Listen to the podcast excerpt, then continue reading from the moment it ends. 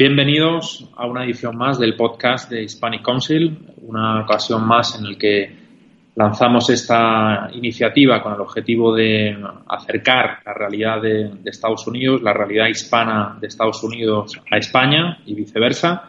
Y periódicamente lo que vamos a contar es con el testimonio, con el análisis de diferentes expertos, diferentes nombres que conocen muy bien ese mundo hispano de Estados Unidos, esas realidades de Estados Unidos y en esta ocasión nos acompaña el embajador Javier Rupérez. Eh, Javier, a quien me va a permitir que te tutee. Naturalmente, Daniel. pues Javier Rupérez eh, tiene una larga trayectoria en el ámbito de la, de la política. Él es eh, nacido en Madrid, ha, estudiado periodismo, derecho en la Universidad Complutense, fue uno de los fundadores de Cuadernos para el Diálogo, que son los que nos gusta el mundo del periodismo y la historia eh, sabemos la importancia que esa, revista tuvo pues, en la última etapa del, franquismo. Rupérez ha sido, es diplomático de, carrera, ha estado destinado en sitios tan magníficos como Etiopía, como Polonia, como Suiza. Luego pasó por el Ministerio de, Asuntos Exteriores y, bueno, en plena transición comienza su, carrera política en la UCD donde llega a ser secretario de, Relaciones eh, Internacionales. Ha sido también presidente del Partido Demócrata Cristiano hasta que el partido se, se integra eh, en el Partido Popular en 1989 y en esta organización eh, fue el responsable de Relaciones Internacionales y miembro del, Comité Ejecutivo hasta, hasta el año 2000. Javier ha sido diputado en el Congreso pues, durante muchos años y, bueno, estuvo en el Congreso hasta el año 2000, si no me equivoco, y entre otros cargos ha sido, fue presidente del Comité de Exteriores, también del, de Defensa, portavoz en diferentes ámbitos. Ha sido presidente de la Asamblea Parlamentaria de la OSCE, ha sido presidente de la Asamblea Parlamentaria de la OTAN, ha sido secretario general y presidente de la Internacional Demócrata Cristiana y en el año 2004 eh, fue nombrado embajador eh, de España en, Estados Unidos, en unos años eh, muy intensos desde el punto de vista político, de los que vamos a hablar ahora. Posteriormente, el Consejo de Seguridad de la ONU le nombró director ejecutivo del Comité contra el, el Terrorismo y estuvo en ese puesto hasta el año 2007 y posteriormente bueno, siguió en, Estados Unidos, eh, en este caso como cónsul de España en, Chicago. Eh, Javier es una de las personas que primero conoció el proyecto de Hispanic Council, que primero eh, apoyó y apostó por, este proyecto. creo que cuando, bueno, yo seguía su trayectoria desde hace muchos años, pero cuando tuve el placer de conocerle, pues encontré en Javier un gran apoyo pues para esta tarea que en Hispanic Council tenemos, que es la de acercar España y Estados Unidos y divulgar pues eh, toda la riqueza hispana que hay en Estados Unidos y por tanto pues esa gran oportunidad que España tiene para eh, tener un papel todavía más importante en, en Estados Unidos. Eh, Javier también vivió una etapa, bueno, pues un periodo capítulo de su, de su vida, yo diría pues eh, que yo creo que tuvo un impacto bastante importante pues eh, toda su vida eh, política también. Sufrió en sus carnes el, azote del, del, terrorismo y de hecho en noviembre del año 79 sufrió pues, un secuestro por la banda terrorista ETA que durante un mes o casi un mes le, bueno, pues le, mantuvo secuestrado por un grupo de terroristas.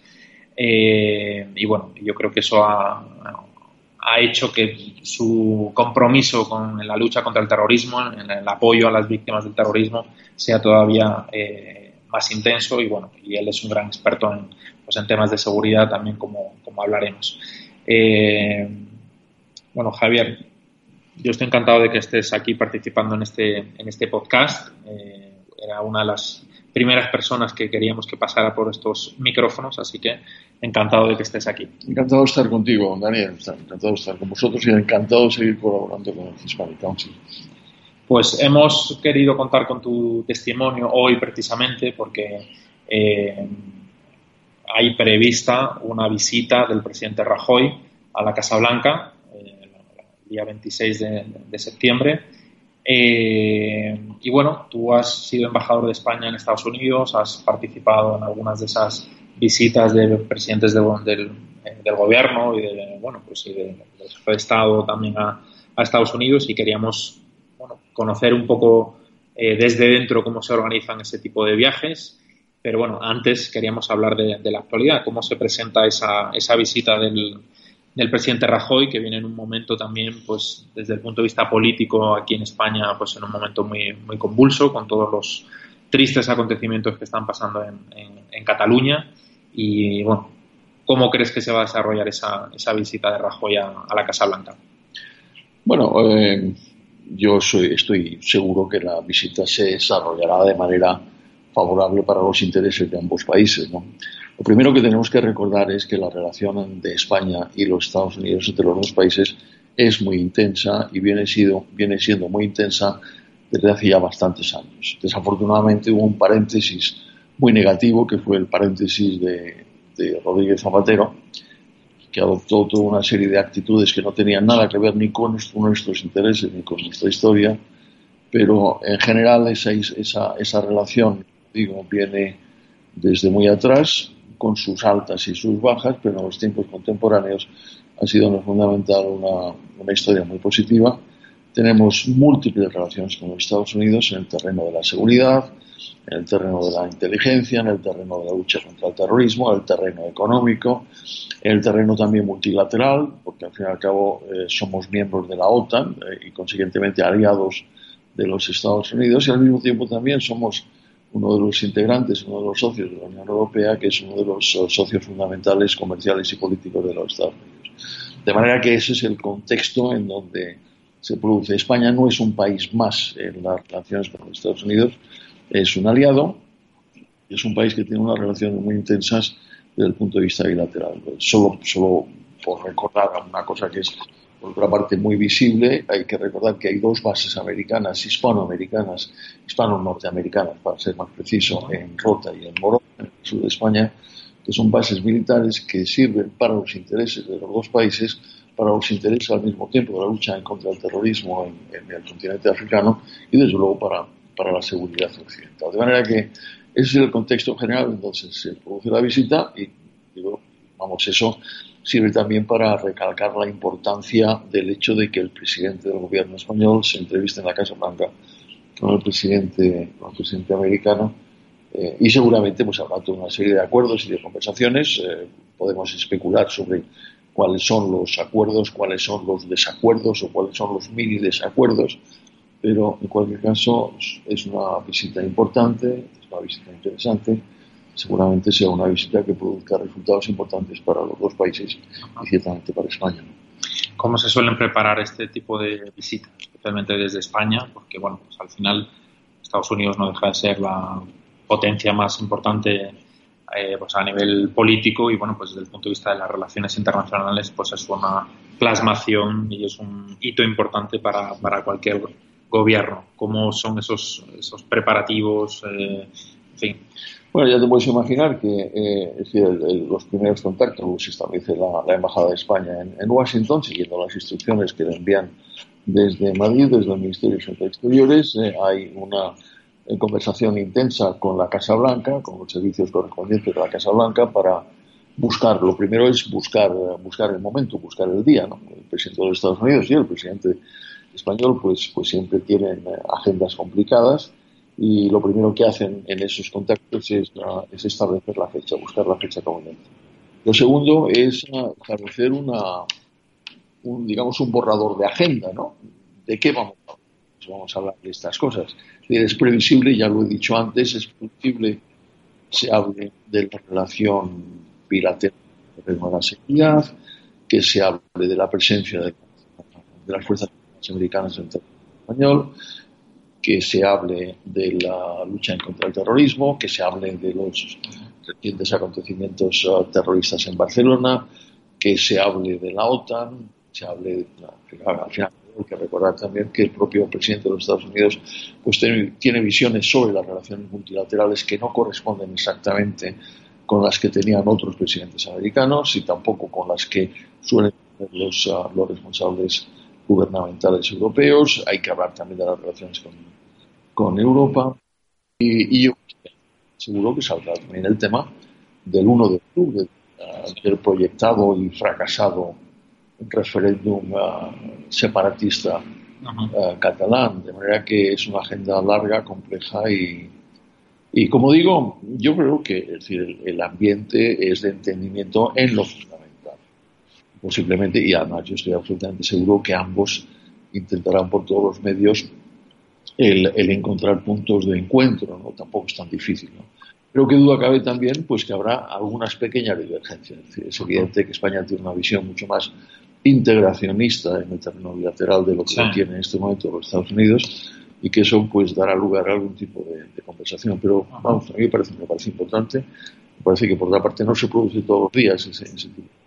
Pero, o sea, que esperemos cosas positivas. Entiendo que esa, esa, esa reunión que se producirá en la, en la Casa Blanca es como la escenificación más importante, con la, pues habrá una declaración en los medios, habrá una fotografía, pero entiendo que habrá también otras reuniones adyacentes o no paralelas, ¿no? pero aprovechando la visita a lo mejor segundos cargos o segundos mandos dentro de cada gobierno que pueden ser tanto o más importantes que incluso esa, esa propia visita o complementaria. Bueno, yo creo que en este caso, en este caso va a ser, va a estar muy centrado en, en la foto que por otra parte sí. siempre hemos visto, ¿no? Del sí.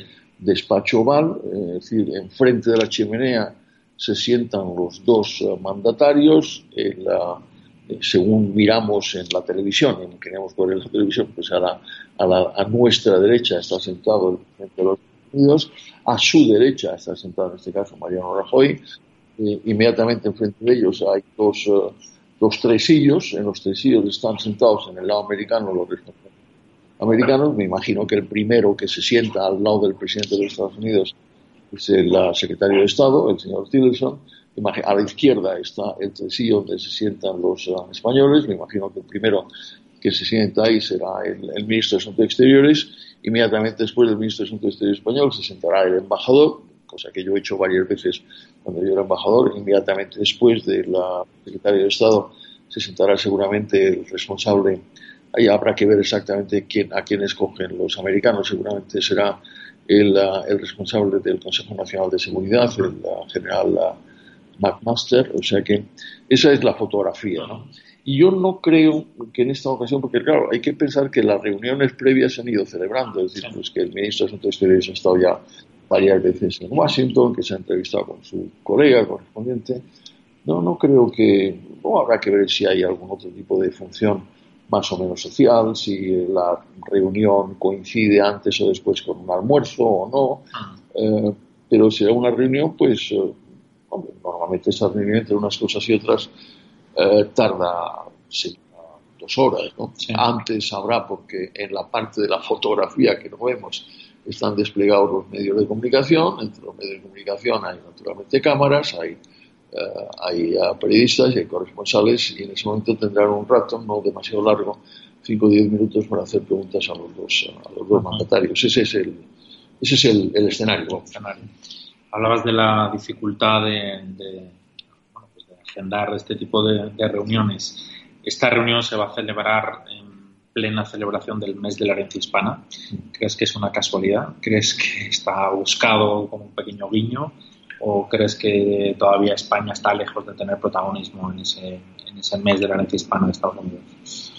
Hombre, es una buena coincidencia, es una buena coincidencia y, y yo espero y deseo que el presidente del gobierno español lo tenga en cuenta para, de una manera más o menos intensa, abordar el tema de la presencia hispana en los Estados Unidos, que como sabes, en la situación actual de la administración americana, pues provoca toda una serie de dudas, bien por el tema de la barrera que intenta construir Trump entre los Estados Unidos y México, bien por el tema de los llamados Dreamers, de los, uh, de los jóvenes que llegaron a los Estados Unidos siendo pequeños y que eh, no tienen otra patria porque no conocen otra realidad y que quiere más o menos, no se sabe bien, porque está en este momento en, en negociaciones con los demócratas para para ver qué hace con ellos, si quiere expulsarlos, si los va. Y que sería, yo no creo, francamente, no creo que se haya escogido la fecha en función de ese planteamiento, pero me parece que en cualquier caso es una feliz coincidencia que debería, que debería explotar, ¿no? ¿Crees que, perdona que te corte, crees que eh, veremos algún tipo de declaración por parte de, Trump con respecto a, pues a, la situación que vivimos en, Cataluña? Si recordamos en la última, eh, bueno, alguna de las, creo que fue la visita del, de, de Su Majestad el Rey eh, Obama hizo unas declaraciones en el que decía que quería una España unida y fuerte, creo que fueron esos los términos que se, que se utilizaron. Bueno, al final no dejaba de ser pues un mensaje de apoyo pues a la unidad de España y a la estabilidad en España, ¿no? ¿Crees que se podrá escuchar una declaración en esa línea a pocos días del 1 de octubre? Yo espero y deseo que sea así. Eh, yo no estoy en el secreto de las negociaciones previas para eh, describir cuál es exactamente la agenda, el tono, los temas de la conversación o el la declaración final, pues estoy absolutamente seguro que la parte española está, está eh, muy pendiente de ese tema y estoy absolutamente seguro que la parte americana hará alguna declaración, pues seguramente siguiendo las líneas de la declaración de Obama. A mí no me extrañaría que, incluso fuera un poco más contundente, desde luego los Estados Unidos con los cuales, estos Estados Unidos, los Estados Unidos con los cuales hemos tenido relación, apuesta claramente por la estabilidad, la estabilidad mundial, vamos, y no apuesta en absoluto por ningún tipo de ruptura de las, de las integridades territoriales del Estado, y ciertamente menos de sus aliados, ¿no? como es España. De luego, el tema estoy absolutamente convencido que saldrá una conversación, estoy absolutamente convencido que el presidente del gobierno español tendrá la ocasión y si no la tiene la va a buscar para explicarle qué es lo que está ocurriendo, para darle la versión adecuada de las cosas que están ocurriendo y consiguientemente también para buscar por parte americana, y yo creo que no haya ninguna dificultad en encontrarlo, una declaración, una postura, una manifestación de solidaridad, de apoyo y de, y de hermandad, vamos, de hermandad en lo que supone en lo que supone el mantenimiento de la integridad territorial y patriótica de España. Antes, al principio, hablábamos de la importancia de las relaciones entre España y, Estados Unidos, pero bueno, tú que has seguido en las últimas décadas cómo ha ido evolucionando esa relación, ¿en qué punto crees que estamos? ¿Estamos en un momento eh, bueno, óptimo, sobresaliente, mejorable? Eh, como antes dije, eh, decir, desde el punto de vista de las relaciones bilaterales, y no porque yo fuera en aquel momento embajador de España en los Estados Unidos, el momento más alto y más eh, intenso de las relaciones bilaterales coincidió eh, con la presidencia del gobierno español de José María Aznar y la presidencia americana de, Bush, de, Bush hijo, de George Bush. Eh, por toda una serie de razones que seguramente la gente comprenderá. Ya sé que en determinados ambientes españoles hay ciertamente una memoria más o menos crítica de aquellos momentos, pero lo que sí puedo decir, y soy testigo excepcional de ese momento, que nunca antes y nunca después ha habido una relación más intensa, ha habido una relación más fructífera, ha habido una relación más ah, importante para los intereses respectivos. Podría mencionar todos los temas, desde la colaboración temas de seguridad. Yo quería, perdona que te corte, porque quería preguntarte eso. Se habla muchas veces en, abstracto la importancia de las relaciones entre España y Estados Unidos, pero ¿en qué aspectos concretos? O sea, ¿en qué beneficia a los españoles tener una buena relación con, con los Estados Unidos? Estados Unidos sigue siendo el país más importante del mundo en términos económicos, en términos militares, en términos políticos, eh, de manera que, y es en general naturalmente podemos entrar a debatir si lo hacen bien, si lo hacen mal o lo hacen regular. En general, es el país que tiene mejor metido en su, eh, digamos, en, su manera de comportamiento la noción de una estabilidad global basada en el respeto a las leyes de la democracia y, y lo que es el internacionalismo liberal. Desde el punto de vista español, lo que es el momento nos beneficiamos de una cooperación en terrenos de seguridad como nunca habíamos tenido, de una cooperación en el terreno de la lucha en contra del terrorismo nacionalista vasco como nunca habíamos tenido, de unas posibilidades económicas y comerciales como nunca habíamos tenido, de un entendimiento político como nunca habíamos tenido. Hay que recordar que el primer viaje a Europa que hace Bush fue precisamente a España, que era un reconocimiento tanto la importancia que tenía España en la historia de los Estados Unidos como al mismo tiempo la importancia que tenía España un poco como, digamos, como portavoz de la, de la nueva de Europa, ¿no? que, y eso, lo que pasa es que eso desgraciadamente se rompió durante Rodríguez Zapatero, que llevó una política catastrófica, yo creo que en muchos sentidos, en muchos aspectos de la vida nacional, no únicamente internacional, pues ciertamente hay que recordar que Rodríguez Zapatero en los eh, siete años más o menos de la Moncloa nunca visitó la Casa Blanca. Es decir, esta visita que hoy se produce con Mariano Rajoy, al final acaba los seis meses de su Trump que llegaba a la presidencia, con, durante la presidencia de Rodríguez Zapatero, nunca era el caso insólito de un presidente de gobierno de un país miembro de la OTAN que nunca fue recibido bilateralmente en la Casa Blanca. que, ¿dónde, estamos? ¿Se ha recuperado eh, esos, esa buena sintonía que, eh, que, existió? No, no se ha recuperado por completo. ¿Estamos en mejor situación que Rodríguez Zapatero? Indudablemente estamos en mejor situación que Rodríguez Zapatero. Se ha recuperado la normalidad. A mí me gustaría que fuéramos más allá, es decir, no es, no es por eh, cantar las excelencias de la relación con los Estados Unidos, pero me parece que tener una idea importante, regular, intensa con los Estados Unidos nos favorece inmensamente, nos favorece también a ellos, nos mutuamente, ¿no? pero es importante que intentemos recuperar ese nivel de entendimiento. Yo ya sé que las cosas han cambiado, y que el presidente Trump no es el presidente Obama, ni es el presidente Bush, eh, que Rajoy no es Aznar, que tantas otras cosas, ¿no? Pero afortunadamente Rajoy no es Zapatero. Desde ese ah. punto de vista, algo hemos ganado. Bueno, pues nada, Javier, muchas gracias por acompañarnos en la segunda entrega de nuestro podcast. Eh, seguiremos contando contigo en este formato y en otros muchos. Y como siempre es un placer contar contigo. Igualmente, Daniel, cuando quieras, como quieras, seguimos hablando de este y de otros muchos temas de interés. Muy bien, pues muchas gracias a todos los que nos escucháis y próximamente volveremos con nuestro podcast de Hispanic Muchas gracias.